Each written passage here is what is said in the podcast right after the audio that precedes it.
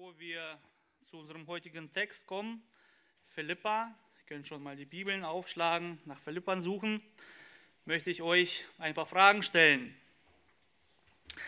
Wie oft erzählst du von deinem Glauben? Wie sicher fühlst du dich dabei?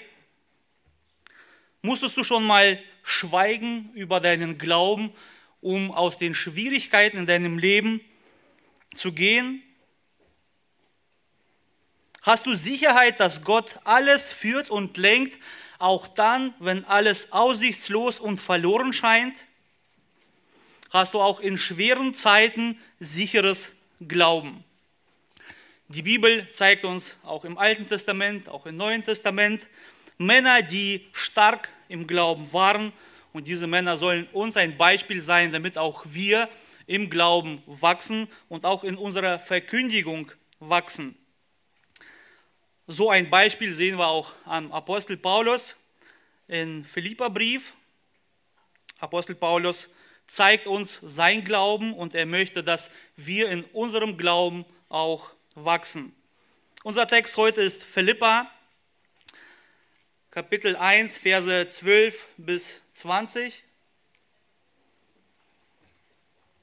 Ich lese einmal vor.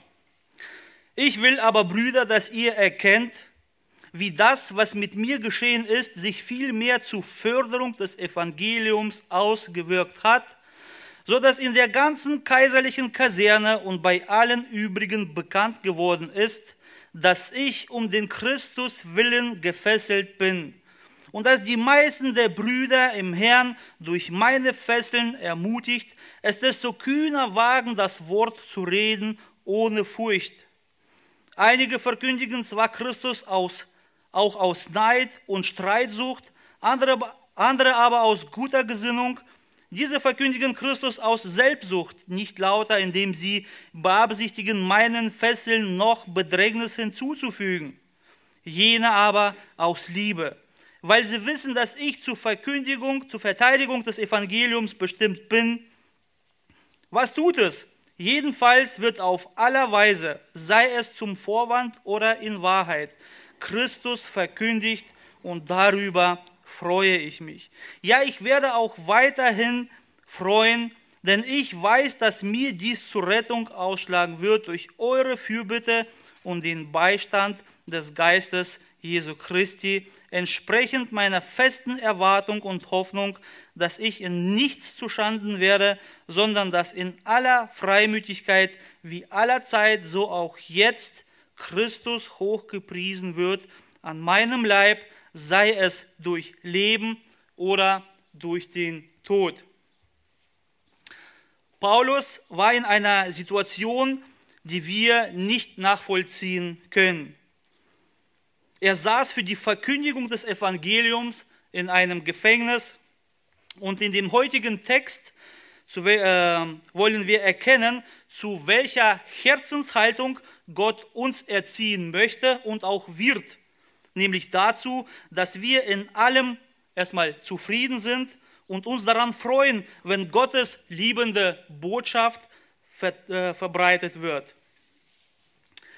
Die Predigt heute heißt, verkündige das Evangelium. Und wir schauen uns heute drei Punkte an.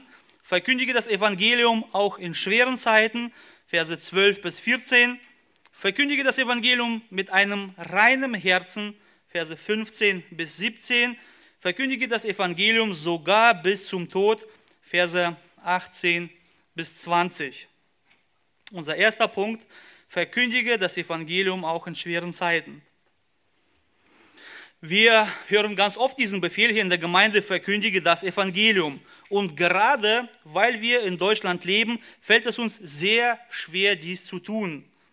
Meinungsfreiheit treibt unsere Liebe und unser Mut nicht an, sondern fördert die Bequemlichkeit, in der wir heute leben dürfen. Wir haben keine Schwierigkeiten, unser Glauben auszuleben und zu predigen. Dagegen sehen wir, Paulus hatte echte Schwierigkeiten. Er saß in einem Gefängnis in Rom. Der Gefängnis vor 2000 Jahren kann man gar nicht mit dem Gefängnis heute vergleichen. Er hatte kein Internet, kein Fernseher, er hatte kein Bett und auch keine Toilette. Es war kalt, es war nass. Dort gab es auch keine drei Mahlzeiten am Tag. Man hat das zu essen bekommen, was die Verwandten oder Bekannten gebracht haben.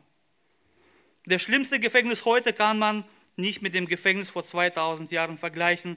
Der schlimmste Gefängnis heute ist viel besser wie der Gefängnis damals. Und in den ersten zwei Versen sehen wir, wie Paulus, der gerade in einem nassen und kalten Gefängnis steht, Kälte und Hunger erleidet und doch ist er zufrieden und voller Ruhe. Und er hat sogar genug Zufriedenheit und Ruhe für andere. Wieso?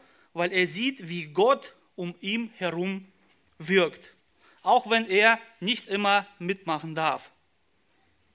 Und warum beruhigt der Paulus die Philippa? Weil die Philippa könnten ja denken, weil Paulus jetzt im Gefängnis sitzt, dann hat das Evangelium keine Kraft mehr. Sie könnten denken und in Panik geraten und denken, was sollen wir jetzt tun? Wie geht es jetzt überhaupt weiter?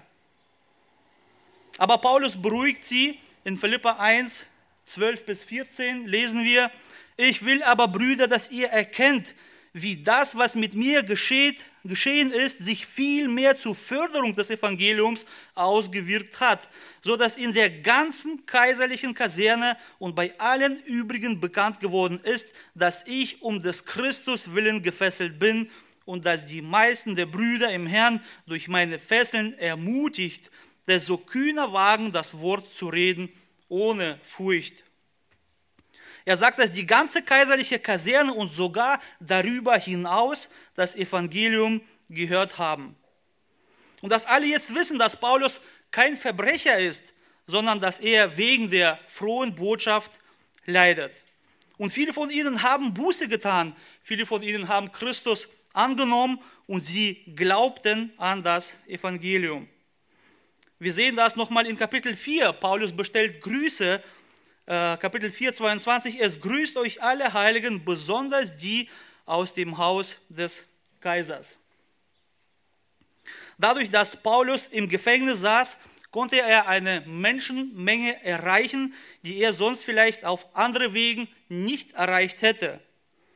Stellt euch vor, Paulus predigt einem Soldaten, einen Wächter. Er tut Buße und predigt seinen Vorgesetzten und seinen Kameraden und es geht so weiter und weiter und weiter. Es war jeden Tag ein neuer Soldat im Gefängnis, der Paulus bewacht hat. Und so konnte das Evangelium schnell verbreitet werden. In der ganzen kaiserlichen Kaserne lesen wir. Und deswegen sagt Paulus, dass die Philippa keine Angst haben sollen, sondern wie die anderen durch seine Fesseln ermutigt sein sollen, desto kühner wagen, das Wort zu reden ohne Furcht. Diese Worte von Paulus ermutigen heute unsere Geschwister im Herrn in China, in Afghanistan, in Iran, Irak und vielen anderen Ländern. In Ländern, wo heute die Christen verfolgt werden. In diesen Ländern werden heute Christen misshandelt, werden ins Gefängnis gesteckt und werden auch viele umgebracht. Die Statistik sagt, dass alle fünf Minuten wird ein Christ auf der Welt umgebracht. Alle fünf Minuten, das sind ungefähr 100.000 jedes Jahr. Wir reden heute von der Pandemie von Coronavirus und keiner spricht davon, dass jede fünf Minuten ein Christus für die Verkündigung umgebracht wird. Und wir wissen nicht, wie lange es noch hier in Deutschland und in Europa, wie lange wir noch die Freiheit genießen können, unseren Glauben auszuleben. Es kann sein, dass schon bald auch wir gezwungen werden, versteckt unsere Gottesdienste zu feiern. Sowas passiert ganz schnell. Wenn wir heute diese, die Türkei uns anschauen, es war eines äh, Zentrum des östlichen christlichen Lebens und heute werden dort Christen verfolgt. Aber wir brauchen auch gar nicht so weit zu schauen. Wir sehen das heute sogar in unseren christlichen Ländern, dass unsere christlichen Länder davon betroffen sind. Noch gar nicht so lange her, hier in Deutschland, ungefähr vor 80 Jahren, kennen wir alle die Geschichte von Wilhelm Busch. Er saß mehrmals äh, im Gefängnis für sein Glauben, für das, was er verkündigt hat. Oder wir können auch schauen, was gerade jetzt in Deutschland passiert. Wir haben bestimmt alle gehört von dem Pastor Olaf Latzel. Er und seine Gemeinde werden verfolgt, sie werden angegriffen. Er wird beschimpft und ihm wird gedroht mit dem Einzug seines Amts und sogar mit Gefängnis. Warum? Weil er das Wort klar und deutlich verkündigt. Und diese Männer und Frauen, die für das Evangelium leiden, haben genauso wie Paulus die Möglichkeit, andere Menschen zu erreichen, die sie vielleicht auf andere Wegen nicht erreicht hätten. Und wir hören ganz oft, wie Gott durch solche Menschen wirkt. Im Knast oder äh, durch die Medien heute haben ganz viele Menschen nochmal das klare Wort von Gott hören können. Was bedeutet das für uns, wenn wir heute von diesen Menschen hören, wenn wir heute von Pastor Olaf Latzel hören? Dann müssen wir auch uns desto kühner wagen, das Wort zu reden ohne Furcht. Das muss uns dazu bewegen, noch mehr das Evangelium auszusprechen in der Freiheit, in der wir sind.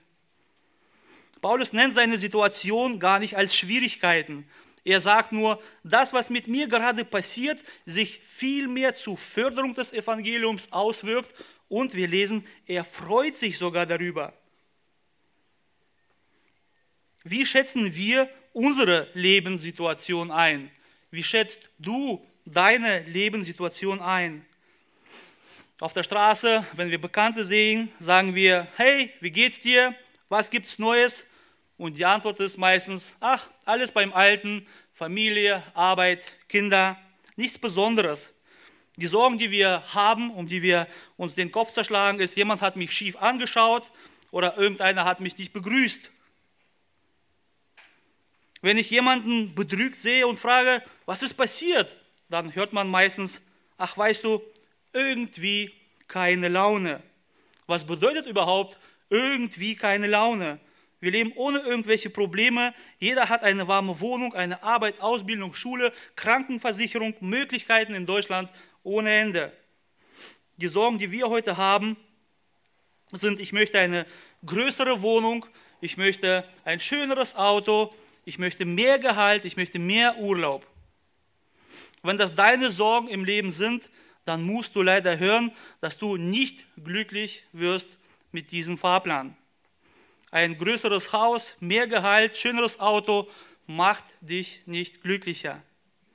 Es schenkt dir für einen gewissen Moment Freude, aber Zufriedenheit, wie Paulus sie hatte, bringt dir diese Dinge nicht.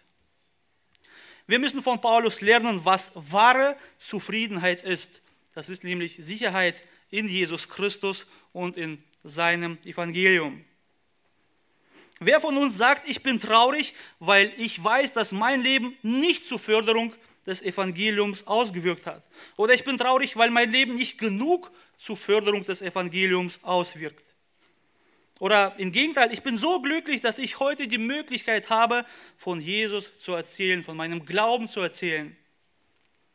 Wo ist unsere Freude an der frohen Botschaft? Ein Prediger sagte, wir können stundenlang bedrückt sein, weil jemand uns nicht begrüßt hat und zu gleicher Zeit wissen wir, dass Gott uns liebt und dass sein Sohn Jesus Christus für unsere Sünden starb am Kreuz und das lässt uns kalt. Paulus hatte nichts von dem, was wir heute besitzen.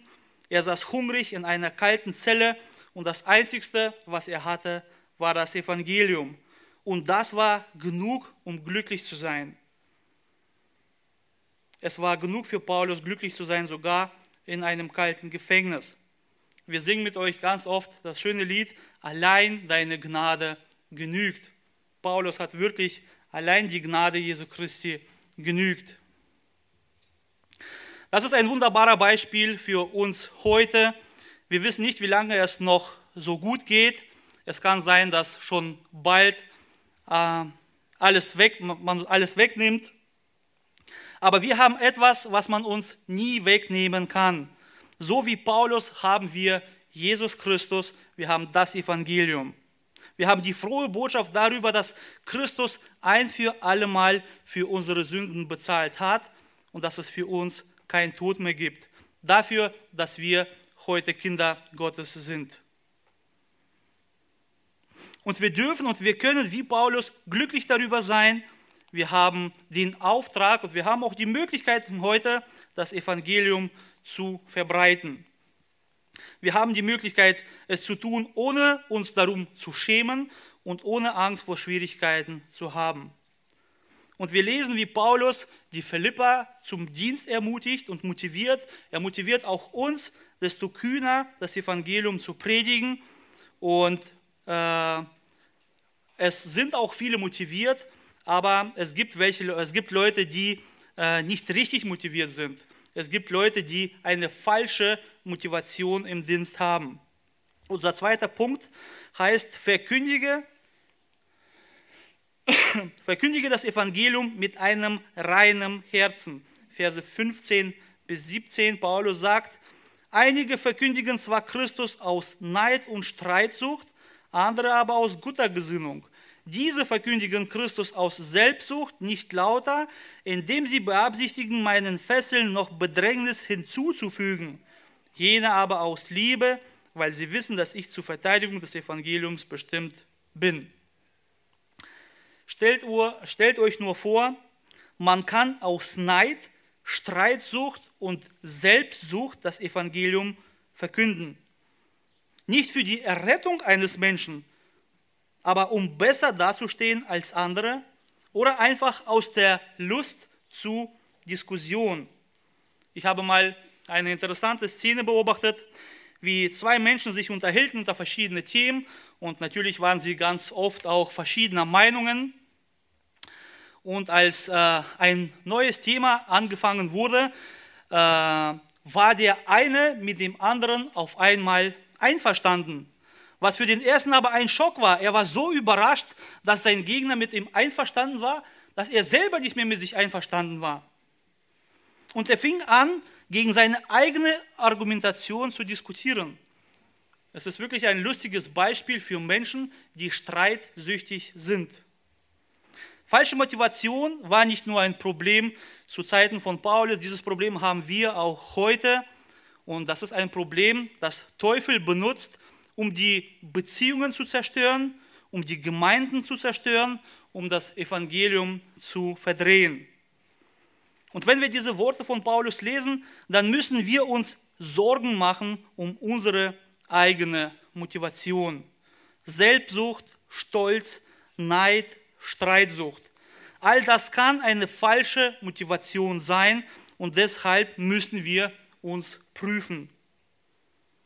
Ich möchte auch noch ein Beispiel zeigen, wohin so eine falsche Motivation führen kann. Letztes Jahr, kurz vor Weihnachten, äh, bin ich mit einem Bruder aus der Gemeinde Lichtenberg nach Moldawien gefahren. Wir haben dort arme Familien besucht. Wir haben den Kindern Geschenke gebracht, Essen gebracht, Essen verteilt und natürlich haben wir auch das Evangelium erzählt. Und unter allen diesen Menschen war eine Familie, die besonders herausgeragt hat. Das war die ärmste Familie in der ganzen Stadt. Sie hatten verqualmte Gesichter, völlig krank, nichts zu essen, keine Heizung, kein Holz. Ich habe euch ein paar Bilder mitgebracht, wie es dort ausgesehen hat.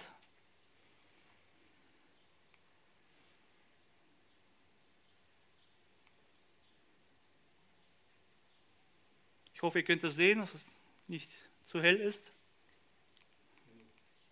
Ja. Und das Interessante ist, dass diese drei Menschen die Enkel eines Pastors sind.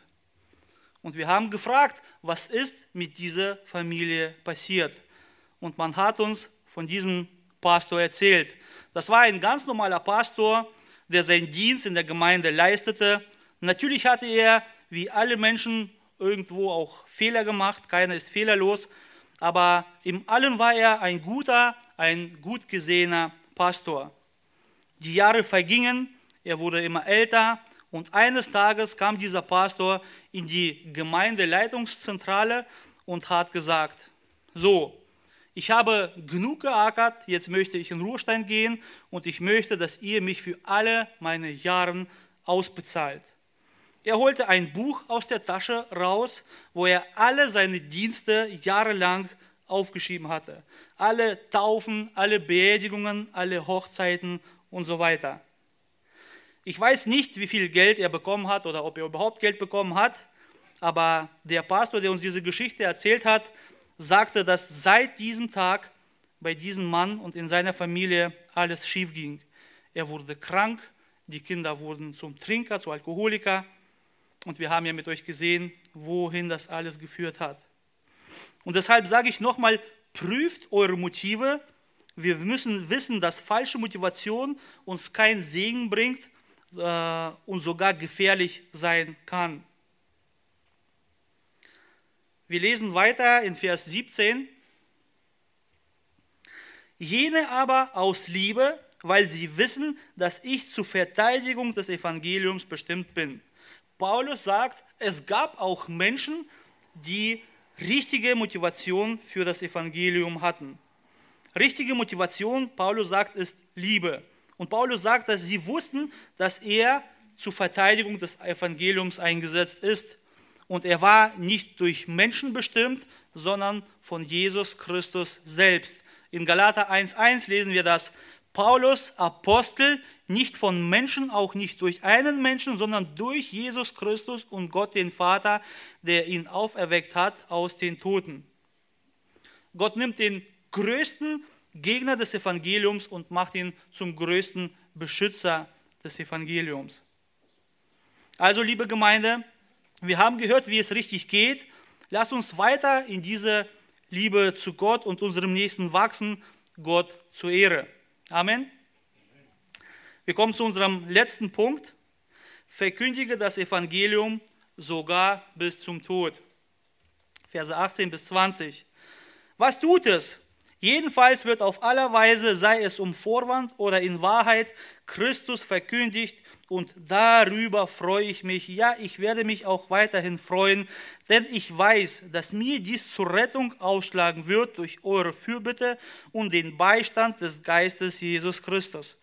Entsprechend meinen festen Erwartungen und Hoffnung, dass ich nicht zu Schanden werde, sondern dass in aller Freimütigkeit wie aller Zeit, so auch jetzt Christus hochgepriesen wird an meinem Leib, es sei durch Leben oder durch Tod.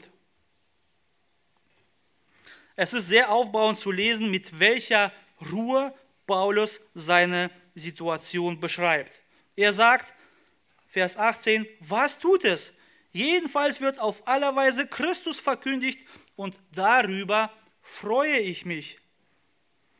Und das ist auch ein großer Beispiel für uns. Auch wir müssen manchmal ruhiger reagieren, wenn wir sehen, dass jemand vielleicht falsche Motivation hat. Ich selber bin unwichtig. Die Hauptsache ist Christus. Die Hauptsache Christus wird verkündigt. Matthew Henry sagt dazu, es ist nicht unsere Sache, über die Motive anderer nachzudenken. Das ist Gottes Vorrecht. Paulus war so weit davon entfernt, auf die Menschen neidisch zu sein, die die Freiheit besessen haben, das Evangelium zu verkünden, dass er sich sogar darüber freue, dass Evangelium aus falschen Motiven gepredigt wurde. Und natürlich, desto mehr sollte man sich freuen, wenn das Evangelium mit reinem Herzen gepredigt wird, auch wenn dabei manche Fehler gemacht werden. Was Paulus in diesen Versen sagen möchte, ist, wir, dass wir unter keinen Einflüssen, keinen Veränderungen oder Leiden aufhören, das Evangelium zu verkünden. Und er sagt auch, warum. Er sagt, dass das zu seiner Rettung dient. Das heißt, dass sogar aus falschen Motiven gepredigte Evangelium retten kann. Mit anderen Worten, Gott kann aus falschen Motivationen gute Früchte tragen. Wir müssen natürlich auch dabei verstehen und bedenken, dass dies den Predigern, die das aus falschen Motivationen predigen, keine Punkte einbringen wird, sondern im Gegenteil aber anderen Menschen kann das zur Rettung dienen. Nochmal zu der Situation von Paulus. Es gab Menschen, die mit ihren Predigten Paulus wehtun wollten. Sie wollten einerseits besser sein als er oder sie erzählten das Evangelium, ohne selber daran zu glauben. Hauptsache, Paulus wird bestraft. Aber was diese Menschen nicht wissen, dass Paulus in seiner Zelle sitzt, Zelle sitzt und sich freut, dass das Evangelium verkündigt wird. Es ist ihm egal, wie er seinen Urlaub verbringt oder in was für ein neues Auto er sich kaufen kann. Das Wichtigste ist, das Evangelium wird verkündet. Und er sagt, das Evangelium wird verkündet durch eure Fürbitte und den Beistand Geistes Jesu Christi. Nochmal ein Zitat von Matthew Henry. Er sagt, alles, was zu unserer Rettung dient, ist nur durch den Geist Jesu Christi überhaupt möglich. Und dass die Gebete zur Wirkung des Geistes beitragen. Das heißt, dass die Gebete gläubiger Geschwister motivieren oder verleiten den Heiligen Geist, die Christen bei der Verkündigung oder auch bei den Leiden zu unterstützen. Und deswegen sind wir alle so äh, angewiesen an gegenseitige Gebete. Als zweitens sagt Paulus, Vers 20, entsprechend meiner festen Erwartung und Hoffnung, dass ich in nicht zu Schanden wäre, sondern dann, dass in aller Freimütigkeit wie aller Zeit, so auch jetzt, Christus hochgepriesen wird an meinem Leib, sei es durch Leben oder durch den Tod. Paulus zeigt uns seine Treue zum Herrn und die Tatsache, dass er im Gefängnis sitzt, macht sein Glauben nicht weniger. Stellt euch nur diese ganzen Menschen vor, ähnlich wie bei Christus haben sie ihn gespottet. Erinnert ihr euch, als Christus am Kreuz hing, sagten sie, anderen hast du geholfen, jetzt hilft dir doch selbst. Vielleicht hat auch Paulus sowas ähnliches zu hören bekommen. Na, wo ist denn dein Retter? Aber all das hat Paulus, das, das, den Glauben von Paulus nichts angehabt.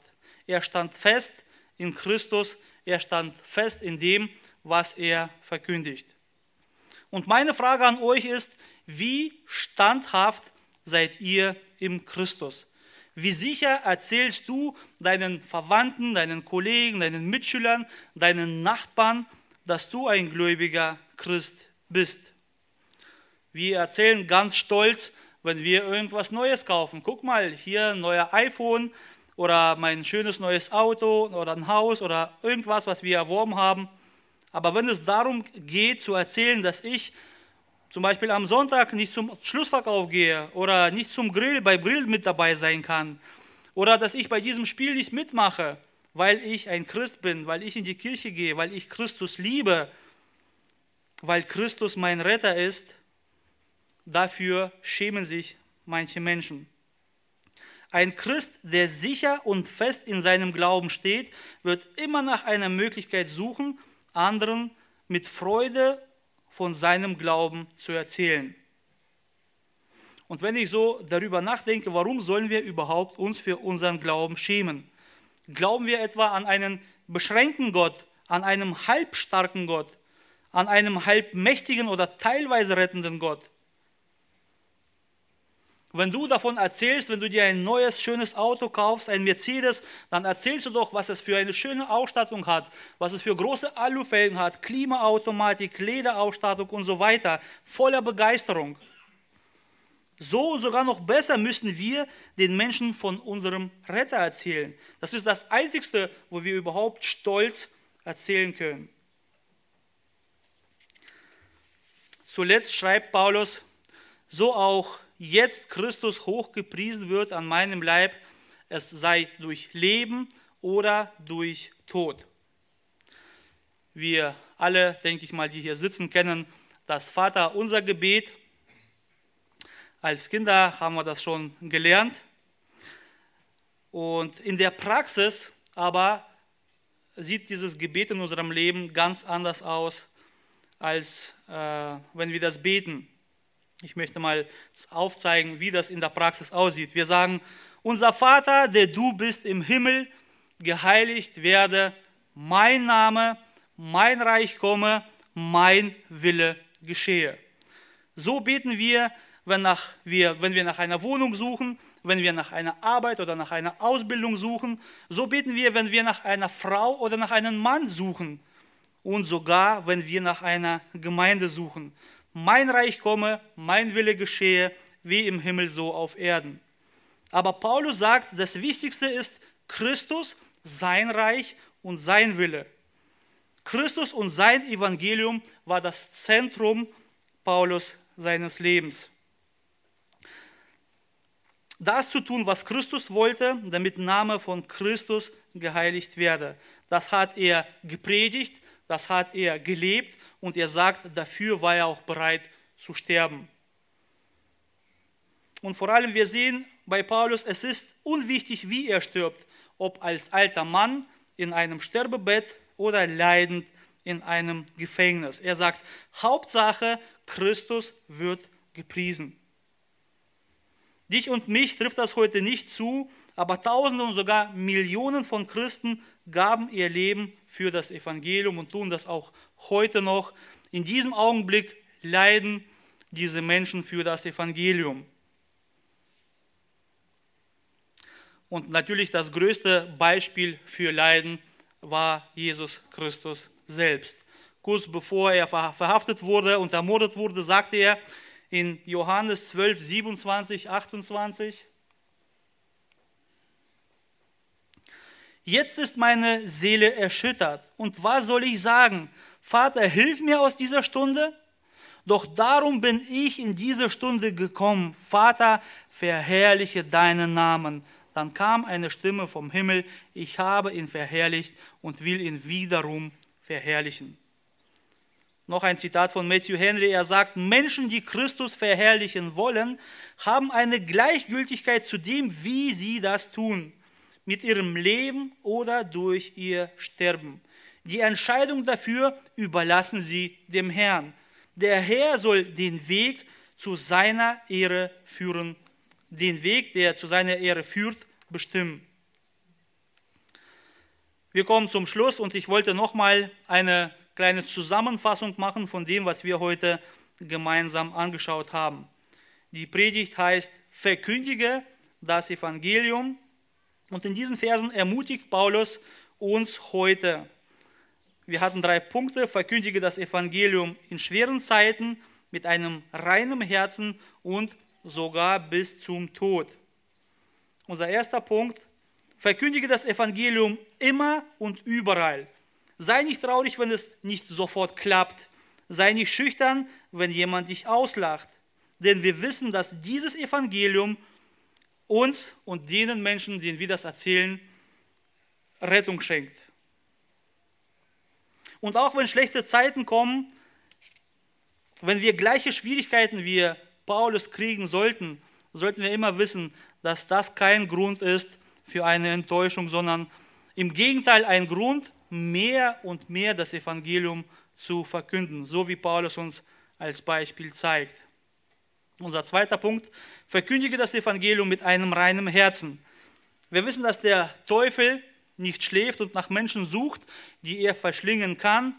Und deshalb müssen wir immer prüfen, aus welchen Motiven wir das tun, was wir tun. Neid, Streitsucht, Selbstsucht oder aus Liebe zu Gott und zum Nächsten. Wie kann ich meine Motivation prüfen? Im Zentrum einer falschen Motivation steht immer der Mensch selber. So eine Motivation bewirkt Diskussion, Streit und kaputte Beziehungen. Wir haben gesehen, dass Gott auch aus falscher Motivation gute Frucht bringen kann, aber den Preis dafür muss man dann zahlen. Richtige Motivation, das ist, wenn im Zentrum Jesus Christus steht und sein Wort. So eine Motivation bringt Frieden, Freude, Vergebung, Freundschaft und das Wichtigste, Gute, Buße, Liebe und ewiges Leben. Dritter Punkt, verkündige das Evangelium sogar bis zum Tod. Durch alle Schwierigkeiten wird uns Jesus Christus durchtragen. Der einzig wahre, allmächtige, souveräne Gott. Christus selber sagt in Johannes 10, 28 bis 30, und ich gebe ihnen ewiges Leben und sie werden in Ewigkeit nicht verloren gehen und niemand wird sie aus meiner Hand reißen. Mein Vater, der sie mir gegeben hat, ist größer als alle und niemand kann sie aus der Hand meines Vaters reißen. Ich und der Vater sind eins. Und das ist ein Grund für uns für Freude und das ist ein Grund, das Evangelium zu verkünden. Ja, zu jeder Zeit, in aller Welt, durch alle Veränderungen und Leiden. Das Wichtigste ist, dass wir immer nach einem streben, dass Christus hochgepriesen wird an meinem Leib, sei dem durch Leben oder durch den Tod. Wie soll das gehen? Ein paar praktische Anwendungen, die hören wir immer wieder und ich wiederhole es nochmal.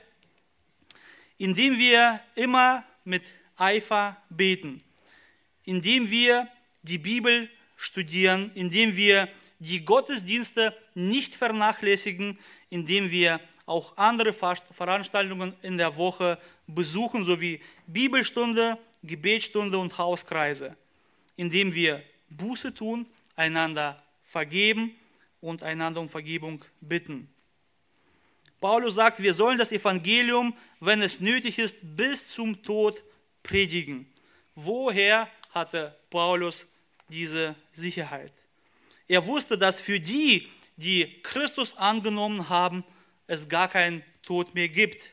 Den Thessalonichern sagt er in Kapitel 4, 14 und 16 und 17, denn wenn wir glauben, dass Jesus gestorben und auferstanden ist, so wird Gott auch die Entschlafenen durch Jesus mit ihm führen. Denn der Herr selbst wird, wenn der Befehl er geht und die Stimme des Erzengels und die Pausaune Gottes erschallt, vom Himmel herabkommen und die Toten in Christus werden zuerst auferstehen. Danach werden wir, die wir leben und übrig bleiben, zusammen mit ihnen entrückt werden in Wolken zu Begegnung mit dem Herrn in die Luft und so werden wir bei dem Herrn sein aller Zeit. Amen.